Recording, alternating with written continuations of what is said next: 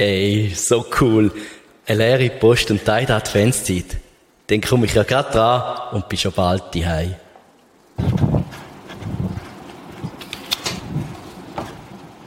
Hey, Rudy! Hey Sam, Ciao! du, äh, sag mal, hast du Sommer oder was? Ich bin mir gerade am Einstimmen. In einer Woche geht's los. Fliegst wieder auf Hawaii? Logo, es gibt keine schönere Ferie als auf dem Surfbrett. Zechen im warmen weißen Sand und ein smooth Surf. Aber du, äh, Moment, kannst du dir da überhaupt noch leisten, jetzt wo du arbeitslos bist? Hey, wer hast du vor dir? Der Sam, ein Dude Gottes. Er schaut schon für mich. Den Glauben will ich haben, du. Dich bringt echt nichts aus der Ruhe. Ja Hoi zusammen. Hoi Sandra, hoi. Äh, Jungs, schnell den neuesten Killenklatsch bitte. Ich bin seit drei Wochen nicht mehr in der Gemeinde. gewesen. Habe einfach zu viel zu tun.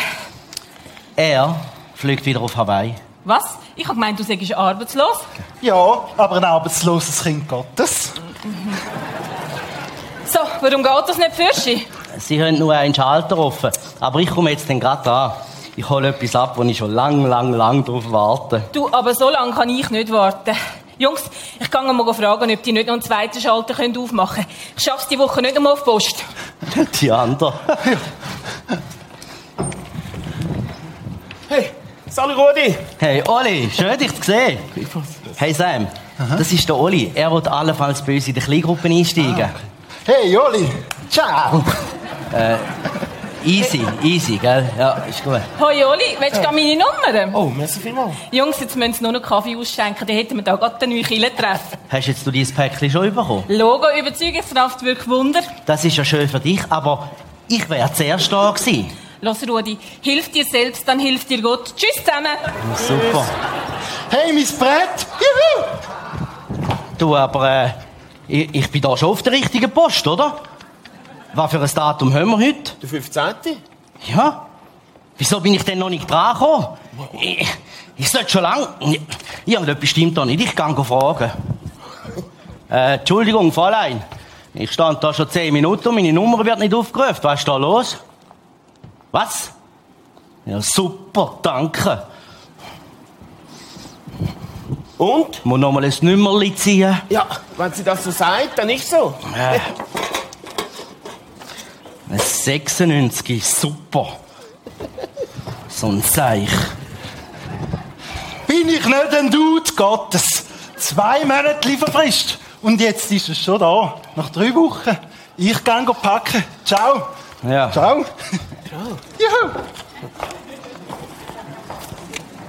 Oh, du, das ist schon meine Nummer. Nimm mal den Zettel. Schauen, was ich machen kann. Danke, Oli. Bonjour, Madame. Ich hätte gerne die zwei Päckchen abgeholt. Danke vielmals. So.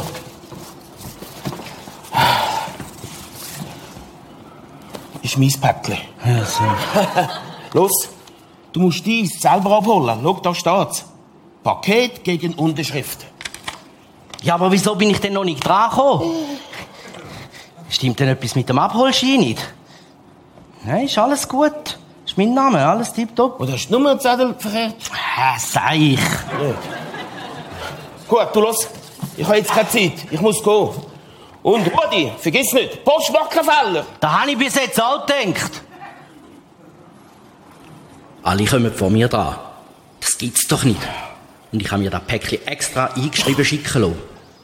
Post macht keinen Fehler. Von wegen.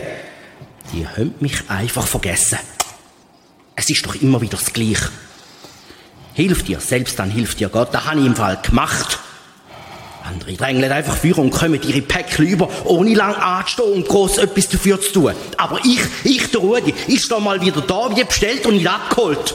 Oh, die Jacke vergessen. Bist immer noch da? Das ist einfach nicht fair!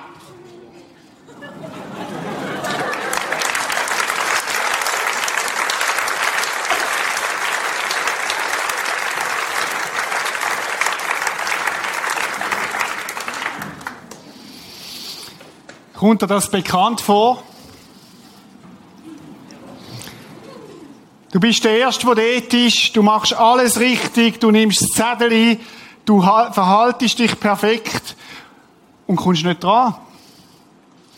Andere kommen später, sind schneller unterwegs und gehen schneller wieder und du stehst da und fragst dich, was habe ich falsch gemacht?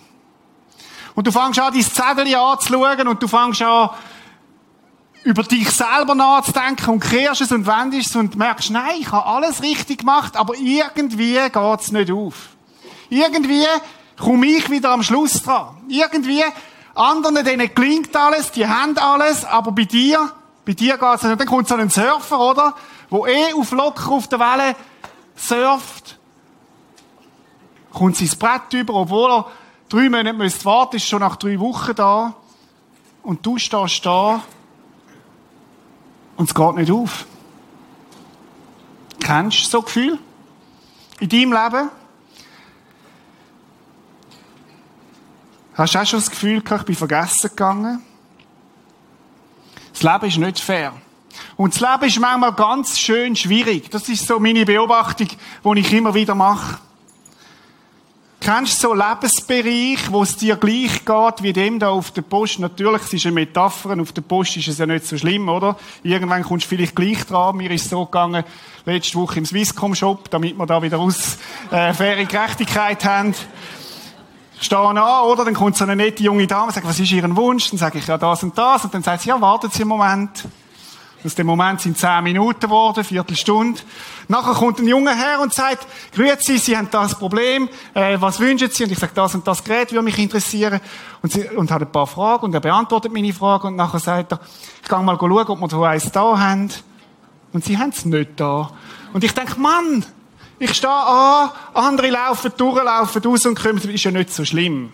Swisscom PTT, was soll's, Post, besser gesagt. Aber die Szene ist eine Metapher für unser Leben. Kennst du die Gefühle, wo du das Gefühl hast, andere kommen zuerst dran, bei den anderen geht's immer auf, nur nicht bei dir. Andere kommen ihre Päckchen über, aber bei dir scheint es nicht aufzugehen. Und dann gibt es so einen Schmerz in dem inne. Ein Schmerz, wo sich breit macht. Ich habe von meinem inneren Auge mal das letzte Jahr so von mir durchpassieren lassen und habe mir überlegt, wo gibt es so Lebensschmerz, so Schmerzen? Auch bei uns, auch unter uns. Das ist zum Beispiel die Familie, wo plötzlich Mutter eine Krebsdiagnose bekommt. Und von einem Moment auf den anderen ist alles anders. Bis jetzt hat Krebs haben immer die anderen bekommen. Aber doch nicht ich, doch nicht mir. Und dann siehst du, wie bei allen anderen geht alles auf, aber bei dir steht plötzlich alles still. Und alles drüllt sich nur noch um die eine Diagnose, weil sie ist absolut einschneidend in deinem Leben. Andere holen Päckchen ab, bei anderen geht alles auf, aber nicht bei dir. Oder ich denke, ein lieber Mensch stirbt plötzlich. Vater, Mutter, ein Arbeitskollege, ein Sohn. Und du verstehst es nicht. Bei anderen scheint alles aufzugehen. Passiert immer alles richtig, aber bei deinem Leben nicht. Und plötzlich stehst du da mit dem Verlust. Und gerade an Weihnachten und in der Adventszeit wird es einem besonders bewusst, was man vermisst. Was man nicht mehr hat. Wenn der Platz leer bleibt, wenn das Telefon nicht mehr läutet. Oder ich denke, an Menschen, die das Jahr Post bekommen haben. Blaue Post, einen blauen Brief. Und es hat plötzlich einen Krieg gegeben in der Karriere, wo alles voran so toll ausgesehen hat. Andere werden befördert, kommen mehr Lohn über und bei dir sieht es anders aus. Oder der Verlust von Beziehungen, die in Brüche gehen. Man ist losgezogen, Jetzt wird's gut. Jetzt kommt's. Jetzt geht's auf. Ich habe das große Geschenk bekommen. Und irgendwann hast du mit dem Geschenk nicht mehr richtig, hast es vielleicht vernachlässigt. Was auch immer. Und es ist ein Bruch passiert in deinem Leben. Und manchmal entdeckst du dabei, wie du den anderen Ehepaaren anschaust und denkst, bei denen klappt alles. Aber bei mir nicht. Bei mir geht's nicht auf. Bei mir stimmt's nicht. Verlust von Beziehungen. Oder ich denke in diesen Tagen Depression, Burnout, Winterdepression, Altersdepression. Du hast alles gegeben, hast brennt für eine Sache und plötzlich macht die Psyche nicht mehr mit. Und es bricht ein. Und die anderen sind lustig und fröhlich und es passt immer alles und es geht alles auf. Aber bei dir nicht. Du magst gar nicht mehr, du kommst nicht dran. Wann nimmt das endlich ein Ende? Wann endlich kommst du dran? Perspektiven gehen verloren. Es dreht sich alles nur noch um den einen Schmerz. Oder ich denke an die, die Kind großgezogen haben und alles investiert haben in ihre Kinder. Und irgendwann haben Kind den Kontakt abgebrochen, warum auch immer.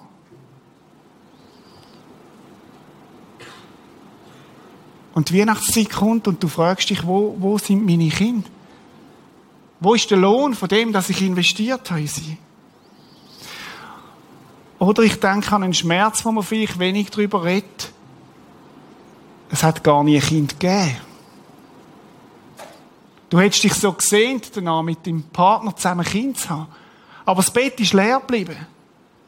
Der Kinderwagen ist nie voll geworden. Und jedes Mal, wenn eine Geburtsanzeige kommt von der Post, dann sticht es dich tief drin. Und denkst, wieso bei denen und nicht bei mir? Das Leben ist schwierig. Das Leben ist nicht fair. Und dann gibt es die lauten und manchmal leislichen, quälenden Fragen, warum ich? Warum ich? Und wisst ihr, das gibt eine Frage, egal ob du Christ bist oder nicht, egal ob du Gott persönlich kennst oder nicht, aber die Frage, die kommt bei allen Menschen immer mal wieder auf in so Phasen. Gott, warum ich? Und die Frage wird zu einer Klage. Und wir fragen uns, Gott, warum gerade ich? Hast du mich vergessen? Warum kommen die alle anderen dran und kommen die schönsten Päckchen über, aber ich nicht? In einem Rundbrief, den ich vorletzte Woche gelesen habe aus Nepal, Strassenkind in Nepal, wo die Bürgis aktiv sind, stellt das Strassenkind folgende Frage. Eine Frage habe ich an Gott. Welche Sünde habe ich getan, dass ich hier geboren wurde? Was habe ich nur getan?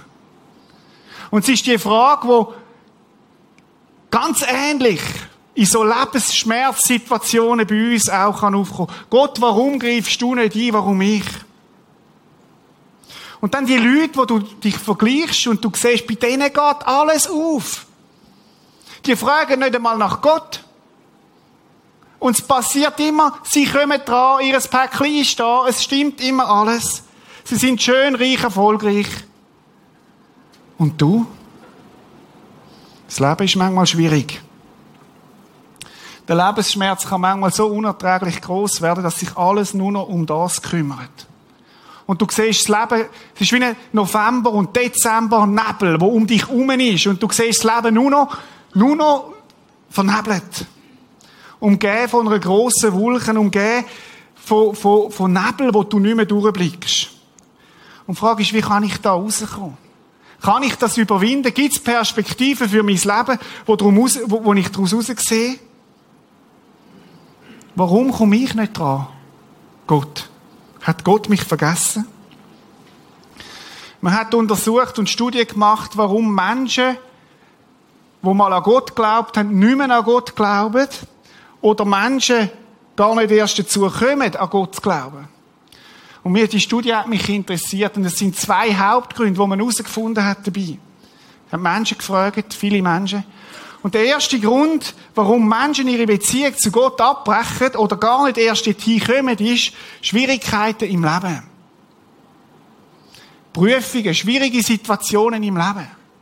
Und Konsequenz ist dann daraus, ich lasse Gott los. Ich will Gott loswerden, weil er hilft mir ja doch nicht, er hat das ja zulassen. Der Gedanke dahinter, der dahinter steckt, ich muss nur alles richtig machen und dann wird Gott mir alles geben. Wenn ich mich richtig verhalte, wenn ich meine Gebote einhalte, wenn ich, weiß ich, fromm bin und, und, und auch so lebe, dann wird Gott mir ja alles müssen geben.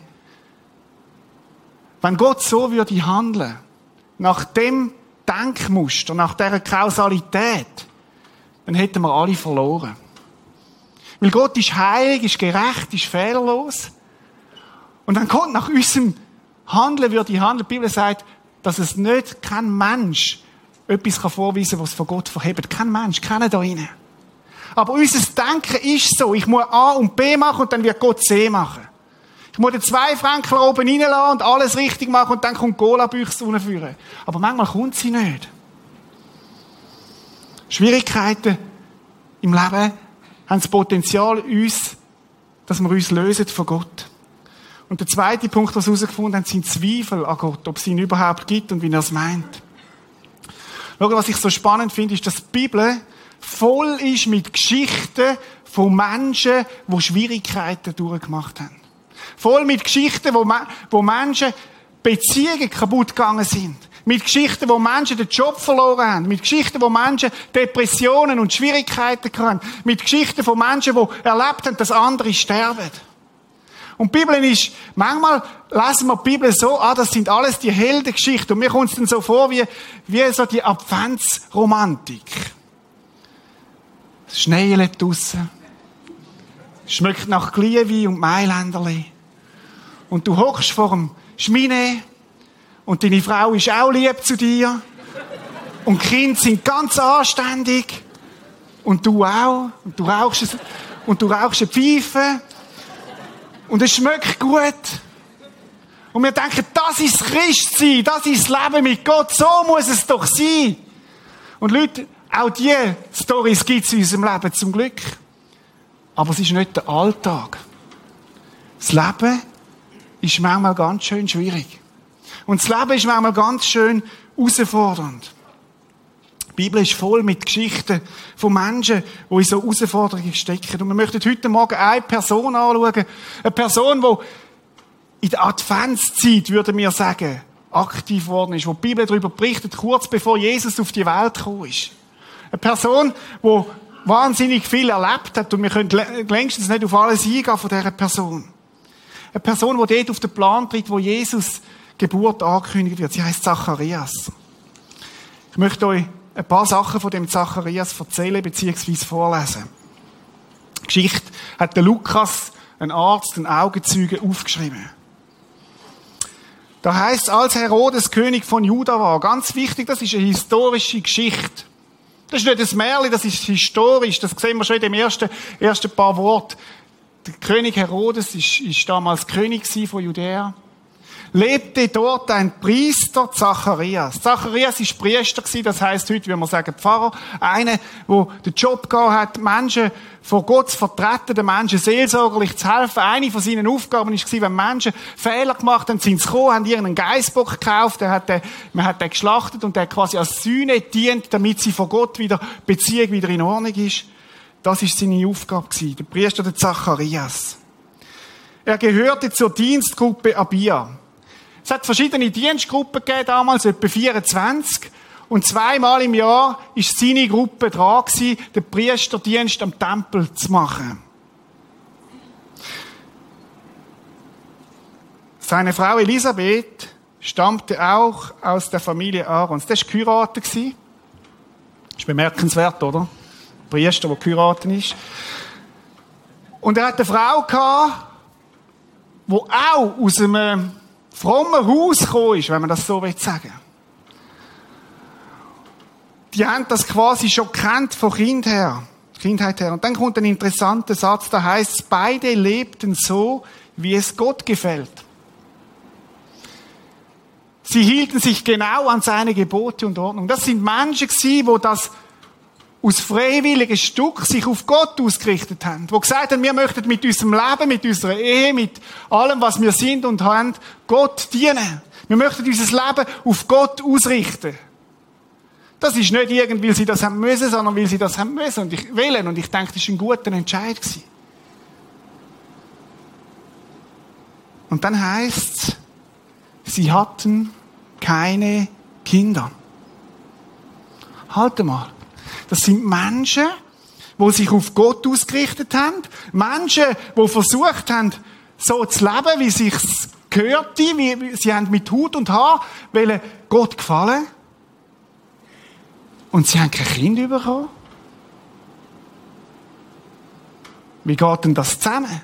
Passt denn das in das Konzept? Mach's richtig und Gott wird dir alles geben. Mach's richtig und, und es wird alles aufgehen. Sie haben sich gefühlt wie der Rudi da vorne. Alle anderen können ihre Dinge lösen und kommen zu über, aber sie nicht. Sie hatten keine Kinder. Und dann heißt es ein Satz, denn Elisabeth konnte keine bekommen. Ich habe mich gefragt, wieso haben die das gewusst?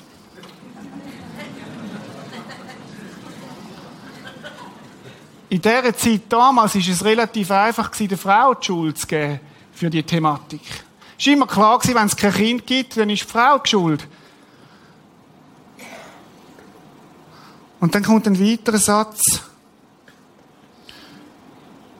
Und beide waren inzwischen alt geworden. Lasst uns einen Moment bei dem Zacharias und bei deren Elisabeth stehen bleiben. Wisst ihr, was das geheißen hat für sie als Ehepaar? Die haben kein Kind bekommen.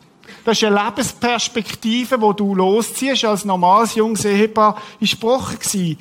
Für sie hat das geheißen, der Lebenssinn ist dahin, der Todeswunsch, Trauer, fehlende Freude, gut gemeinte Trostversuche, wo alles nur noch schlimmer machen. Und jetzt müssen wir wieder in die Zeit hineintauchen, wo sie gelebt haben. Damals hat es geheißen, wenn du kein Kind bekommst, dann ist das eine Strafe von Gott.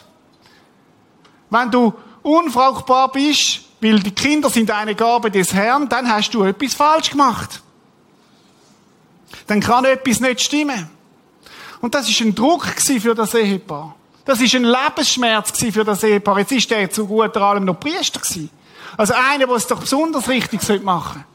Der besonders im Schaufenster ist. Hey, habt ihr gesehen, Zacharias kommt kein Kind über. Zacharias, irgendetwas kann nicht stimmen da. Vermutlich bei Elisabeth stimmt etwas nicht, weil sie ist es ja. Die haben bestimmt irgendwo einen Hund begraben, dass Gott sie nicht segnen kann. Lebensschmerz.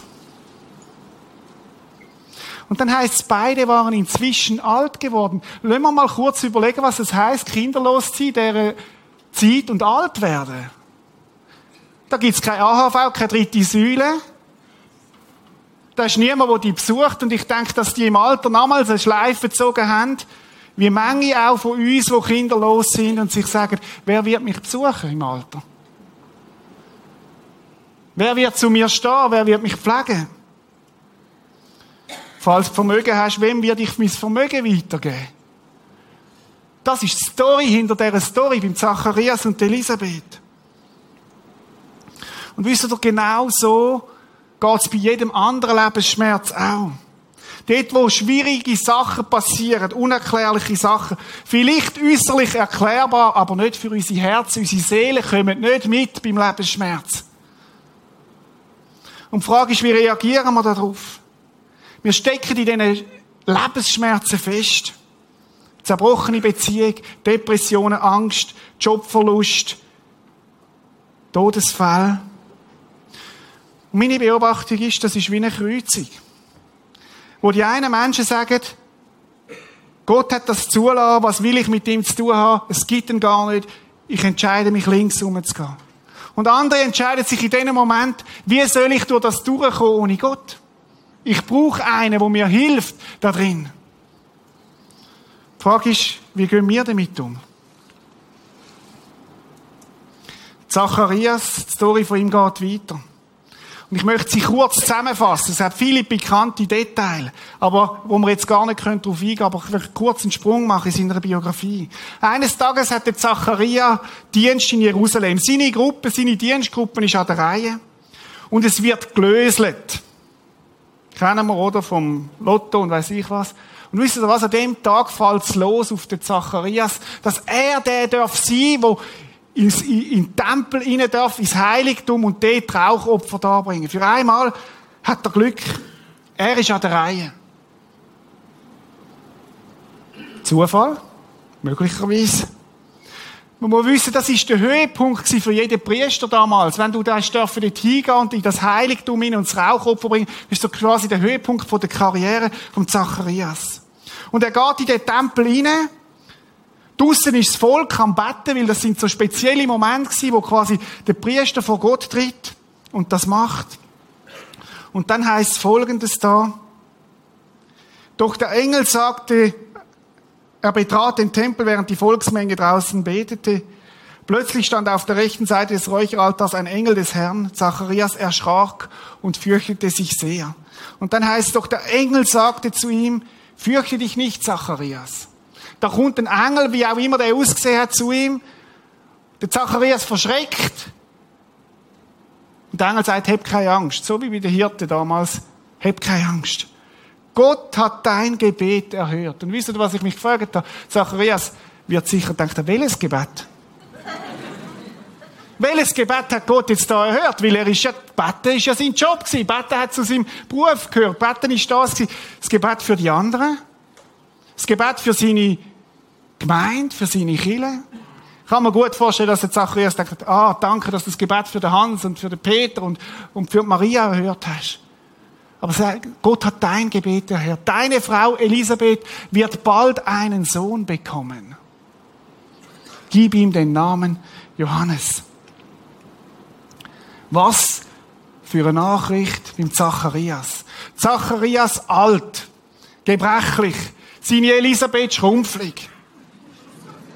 Und jetzt die Nachricht. Jetzt, nachdem er mit seiner Frau vieles durchlitten hat, jetzt soll er einen Sohn bekommen.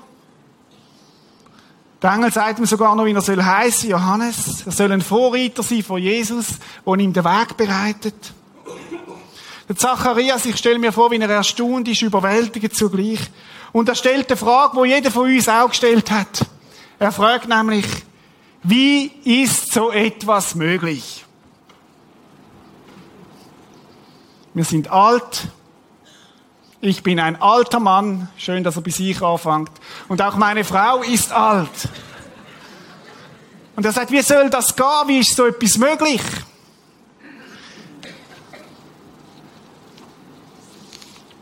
Und der Engel antwortet ihm,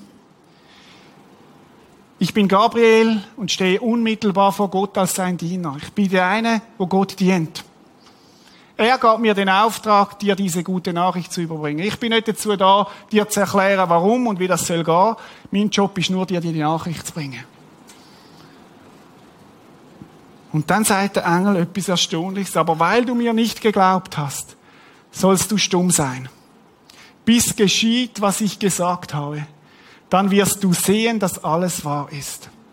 Und da spüren wir etwas vom Herz von Zacharias. Er hat äußerlich ist er dran geblieben, ist er, aber innerlich hat es irgendwo abgehängt. Innerlich ist er irgendwo nicht mehr durchgekommen. Er hat es nicht mehr, nicht mehr geglaubt. Wisst ihr, der Schmerz von der Kinderlosigkeit hat dem Zacharias sein Glaubensleben eingenebelt. Und das ist das, was Lebensschmerzen oft machen in unserem Leben. Wenn Sachen passieren, die wir nicht verstehen, dann ist das wie eine Nebelwolke um uns. Und der Glaubensmuskel, der schrumpft. Und wir sehen nicht mehr durch. Und wir rechnen nicht mehr mit Gottes Realität und seinen Möglichkeiten, auch in anderen Lebensbereichen. Und wir stehen in der grossen Gefahr, unseren Zettel da wegzugehen. Weil wir denken, Gott ist nicht vertrauenswürdig. Gott hat uns vergessen. Wisst ihr, was für mich die eigentliche Entdeckung war in dieser Story, die wir da miteinander anschauen? Die kommt jetzt. Zacharias ist ein Name mit einer Bedeutung. Zacharias ist ein Programm. Und der Name Zacharias bedeutet Folgendes. Gott hat erinnert. Gott hat erinnert, man könnte es auch übersetzen, Gott, Yahweh hat dich nicht vergessen. Und das ist das Programm, das wir im Leben von Zacharias sehen. Gott hat nicht vergessen. Geschichte geht nämlich weiter. Tatsächlich wenige Zeit später wird seine Elisabeth schwanger. Und interessanterweise, fünf Monate versteckt sie sich, weil er das irgendwie vermutlich auf der einen Seite peinlich war, auf der anderen Seite auch wie etwas Heiliges, wo Gott da tut. Wir wissen nicht, wie das passiert ist, aber sie ist schwanger geworden. Und sie nennen den Sohn Johannes, er kommt auf die Welt. Und das Umfeld kann es kaum verstehen. Zacharias war auch stumm in dieser Zeit, hat sich irgendwie, hat nicht mehr geredet, nicht mehr predigt in dieser Zeit. Weil es wie etwas, auch etwas Heiliges war. Und dann, wo der Sohn auf die Welt kommt, kommt der Zacharias seine Sprache wieder über. Und wisst ihr was? Er kommt nicht nur seine Sprache wieder über, sondern kommt auch ein Blick wieder über. Ein klarer Blick. Plötzlich sieht er wieder. Plötzlich sieht er wieder die Möglichkeiten, die Gott hat. Plötzlich sieht er nicht nur die Verhältnisse, sondern die Verheißungen. Das ist nicht das Gleiche. Plötzlich sieht er nicht nur seine Verhältnisse, sondern er sieht wieder die Verheißungen, die Versprechen. Er nimmt Gott als der wahr, wo nicht vergisst. Er nimmt Gott als der wahr, wo sich um ihn kümmert. Er nimmt Gott als der wahr, wo, wo, wo er nicht egal ist. Er nimmt Gott wahr als der, der einen grossen Plan hat, auch mit seinem Leben. Help is on the way. Und dann im Lukas 1, 67 fängt er an, sieht er wieder klar und er müsst mal schauen, was er sieht und was er sagt erfüllt vom Heiligen Geist. Gottes Geist hat ihm das gegeben, der Blick, wo wir selber auch nicht sehen. Verkündete Zacharias, der gleiche Zacharias, der Vater von Johannes, was Gott ihm eingegeben hatte. Gott hat ihm einen Blick gegeben. Gelobt sei der Herr, der Gott Israels. Er ist zu unserem Volk gekommen und hat es befreit. Zacharias sieht, was wird kommen in wenigen, in wenigen Wochen. Und er sagt, Gott hat den Retter Jesus Christus geschickt mit dem Auftrag, wo zu unserem Volk ist. Er hat uns nicht vergessen. Und wenn ich sage uns, dann gilt das auch uns da hinein. Gott hat uns nicht vergessen. Er ist zu unserem Volk und hat es befreit. Ein Volk, das jahrhundertelang gewartet hat. Und es geht weiter. Aus dem Königshaus seines Dieners David hat er uns den starken Retter geschickt. Der, der Beziehung zu Gott wieder herstellt, der, der uns rettet aus dem Verlorensein, der, der, der wieder Perspektive gibt. So hatten es seine heiligen Propheten schon vor langer Zeit verkündet. Und wie viel sind die Propheten ausgelacht worden? Das stimmt doch nicht, das geht doch nicht auf, weiß ich was. Er wird uns von unseren Feinden erretten und aus der Hand aller Menschen, die uns hassen. Und er geht weiter. Gott war mit unseren Vorfahren barmherzig. Wir haben es mit einem barmherzigen Gott zu tun, sagt er. Er vergisst seinen heiligen Bund nicht. Und das sagt der Zacharias. Wisst ihr, was das für ein Power hat, wenn der Zacharias das sagt?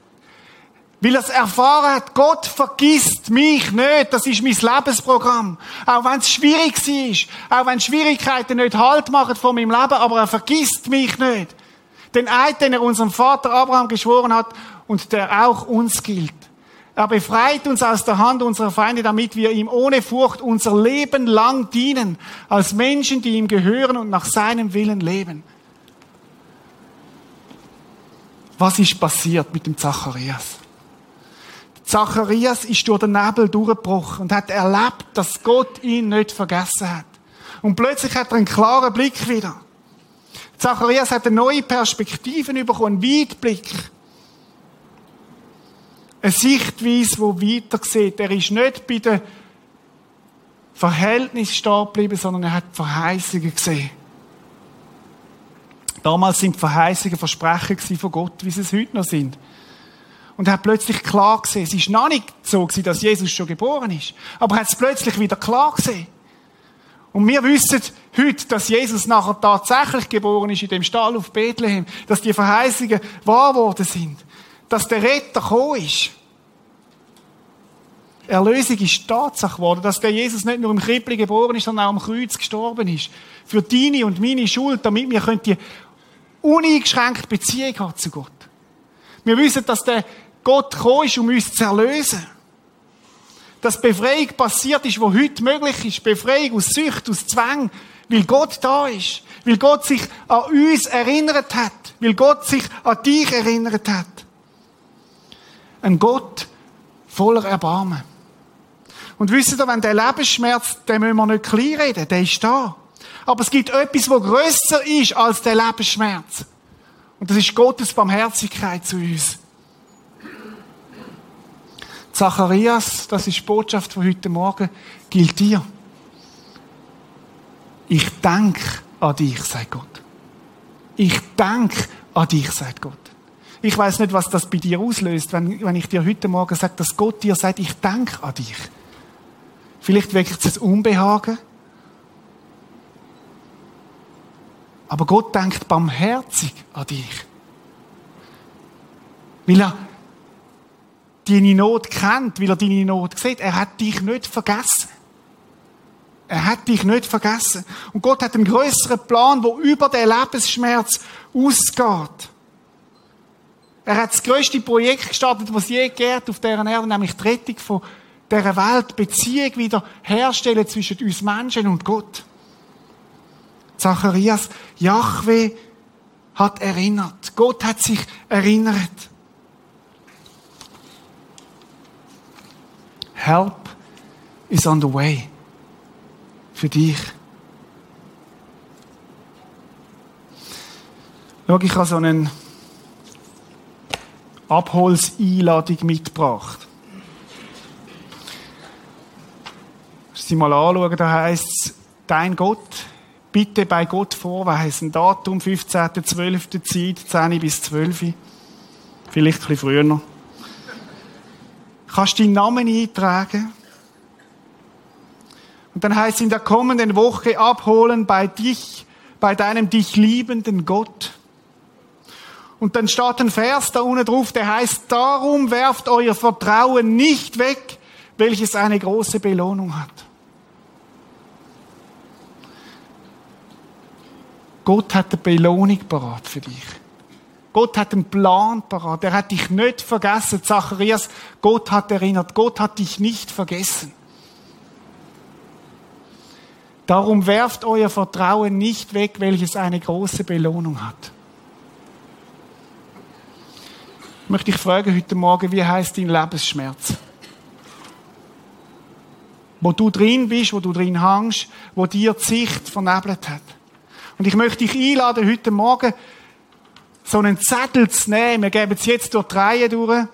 Und so einen Zettel zu nehmen für dich ganz persönlich. Und du kannst Verschiedenes machen mit dem. Du kannst ihn verreissen. Oder du kannst ihn neu nehmen und sagen, Gott, ich möchte mich das Vertrauen ganz neu auf dich setzen, weil du mich nicht vergessen hast. Nicht damit du mich nicht vergisst. Das ist Gesetz, das ist nicht Evangelium. Damit du mich nicht vergisst, heisst, ich muss etwas tun, damit Gott mich liebt. Aber nein, weil Gott mich nicht vergisst, vergisst möchte ich mein Vertrauen neu auf ihn setzen. Gott, du hast deinen Sohn Jesus Christus geschickt, damit ich Beziehung habe zu dir.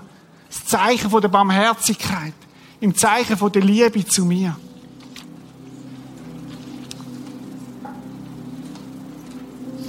Vielleicht sagst du, heute Morgen bin ich da, aber ich habe mein Vertrauen in Gott eigentlich fortgeht. Ich habe eigentlich den Zettel genommen, habe ihn verkugelt und weggeschossen, weil ich nicht mehr den Blick habe, dass es Gott gut meint mit mir.